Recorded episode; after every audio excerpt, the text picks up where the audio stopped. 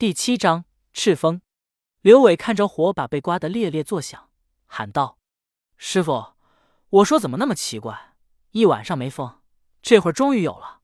时辰终于到了。”老道伸手感受风速，开怀一笑：“咱们是周瑜拉诸葛亮吃火锅，等的就是这场风。”师傅，刚刚我在崖上还在奇怪，白天风挺大，怎么晚上一丝风都没有？这是整个博罗山的天心证实，就像当年曹操在赤壁的遭遇一样。冬至时天心来复，气流变化，风向必异，所以才被周瑜算计，大败而回，失去一统天下的最佳时机。冬至，可是今天是夏至啊！傻丫头，冬至一阳生，夏至一阴生，吉象虽然不同，但阴阳互根，都是盛极而转。寓意生生不息，所谓正道天心，就是这个意思。何鸿祖师选中博罗山修真正道，本就是看上他蓬莱峰回，经纬独特，是九转回环的地脉。唉，因为没有明白这个道理，只想着冬至天心无改移，白白错过了三十年。这话说的真好意思，哪怕是个傻子。每年冬至往这一坐，也能坐明白。风向不同，但是门怎么可能打得开？师姐，你这话连师傅一起骂了。谁又知道开启丹石门要靠风力？而且你知道的，这里的暗河水道每逢汛期就会倒灌，一年难有多少时间可以安心留在这里？难不成从道观修条明路下来，让人观光吗？玄玉白了玄元子一眼，不答话了。洞外吹来的风越来越大，将众人衣服刮得猎猎作响。老道挥手示意，竹墨二道走到钟乳石林处，掘开水道，水流顿时一涌而出，沿着卵石图一路奔泻，不到片刻，便流过整幅伏羲女娲图，齐齐灌入石门下方。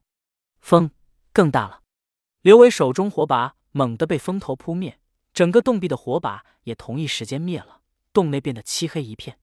他被风流掀动，向黑暗中被什么东西一直推，吓得扔掉火把，蹲下身，紧紧抓住地下石堆，背脊一阵发凉。众人之中，若仪身体重量最轻，幸好被风掀动时一早被玄玉按住，这才得以拿出手机打开灯光。此刻，手机灯光下，玄元子勉强站定在原地，竹墨二道被吹得东倒西歪，趴在石门上。玄元子一边努力控制身体。一边盯住地上的伏羲女娲图，好在玄玉一把抓住老道手臂，三人的重力加持，终于让玄元子定下身形。又过了几分钟，水流终于慢了下来，最后在卵石图上渐渐满溢出来，漫过了众人鞋面。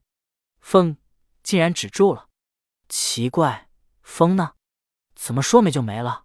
石下水流漫过洞内风眼，门廓机关已活，现在正是时机。老道迈开大步跑向石门，边跑边喊：“还愣着干什么？赶紧过来，一起启门！”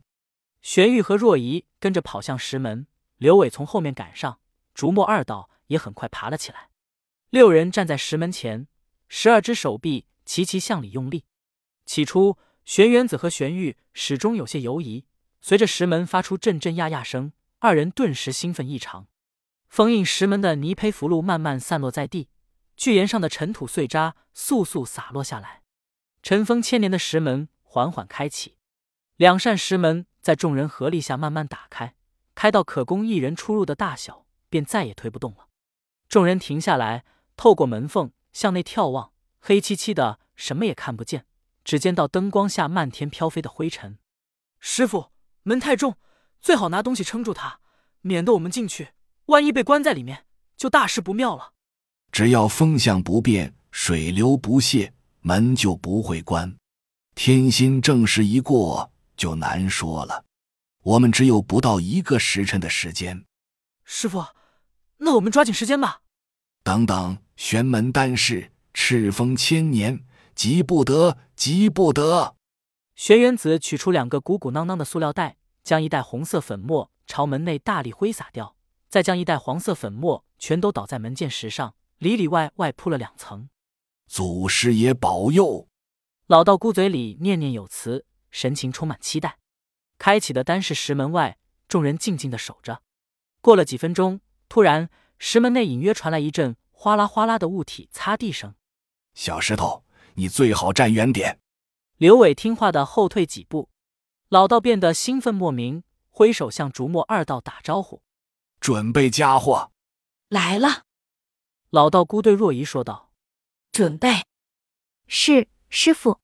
若仪把手机一把塞给刘伟，冷哼一声：“就你最闲，拿好了，照清楚。”刘伟连连点头，举起手机，把光线朝石门照好。他不明所以，但听出所有人语气中的兴奋。又看了看若仪，他和竹墨二道一样，从背囊中拿出手套和黑布袋，神情忐忑又兴奋。什么情况？已经开始瓜分宝藏了吗？刘伟发现他不是拿火把，就是打灯光，反正两手空空，心里禁不住暗骂：老道肯定一早知道要装宝贝，所以连老子的道袍也不缝个口袋。妈呀，吃老亏了！石门内声响越来越近。刘伟看着大家守株待兔的模样，又觉得不对。宝藏会自己跑出来吗？老道撒的粉末又是什么鬼？隔这么远闻着味道怪怪的，但居然有些熟悉。正当刘伟不停寻思时，一响已经到了耳边，向所有人扑面而来的是一阵一阵极度恶心的腥臭味。莫名的腥臭熏得刘伟忍不住干呕，还来不及反应，石门内涌出一堆一堆黑乎乎的虫。是的，虫。手机光线下，各种各样奇形怪状的虫，大的、小的、长的、短的、圆的、扁的、有脚的、没脚的，远远看去，万头攒动涌到门前，却在黄色粉末前停了下来。看着不停蠕动的虫类，刘伟脑子里冒出科幻电影里的词“异虫”，因为他完全辨认不出虫的种类和名称，哪怕他学习再渣，教科书能教的。或者书本里有印象的，都找不出相同的存在。随着更多虫陆续涌来，推动前方已经停下来的虫纷纷滚入黄色粉末中。一虫沾上黄色粉末，顿时扭成一团，周身嗤嗤作响，竟被粉末石化。但破损后的黑色躯体留下的却是一滩滩暗金色体液。更有熬不住的异虫纷纷滚落，掉到石门下的水流中，入水便沉了下去。黄色粉末的外缘层被虫群冲散，混着一虫石化的暗金色液体，粉末的味道愈加浓郁，充斥在空气中。刘伟嗅着熟悉的味道，终于想起了小时候端午过生日偶尔喝的雄黄酒，难怪味道这么熟悉，原来是雄黄。看来这些家伙还是守着祖宗法度的，是时候啦，动手！竹木二道和若仪冲到粉末前，戴手套的手。毫不避忌的朝虫堆抓了过去，一把接一把将异虫们收进黑布袋中。刘伟瞪大眼睛，一手打灯光，一手扼住咽喉，早已起了一身鸡皮疙瘩。他总算知道什么叫既恶心又害怕了。只要想到被这群异虫爬到身上，忍不住吓得发抖。他靠近老道问：“师傅，这些是什么虫？具体是什么，并不清楚。不过《丹经》上有记载。”丹鼎所在之地，因常年离火烁金，昆土久备，其虫必异，其色玄黑，其叶流金，耐火不伤，遇水则沉，逢阳即化。丹虫说的就是它们。单虫有毒吗？千万别被它们咬到。书上说药食无效，其养攻心，周身溃烂而死。可能因为接触太多丹顶冶炼矿石的废水废渣，也就是水银、砒霜之类的重金属化合物，所以不论长相还是秉性，与寻常虫类完全不同。刘伟打个哆嗦，颤颤巍巍的指着竹墨二道和若仪：“这么毒，他们还去抓？如果只是寻常丹虫，留着只能害人害己，当然无用。但是这些丹虫的祖先……”都是千年前和洪祖师爷的丹鼎遗物，经过一代又一代相互啮食的生存和进化，早已不是单纯的虫，而是骨。千年丹骨。玄元子两手攥动，禁不住双眼放光。刘伟明显看到老道咽了咽口水，居然咽口水！我去，这逼是要把虫拿回去煮了吃吗？他觉得嗓子眼一阵发呕，赶忙扼住喉咙。将还在胃里晃荡的那瓶符水第二次，对，第二次压了下去。若依也是一脸兴奋，女神抓单虫的手就跟捞喜糖一样，一直跟竹墨二道抢个没停。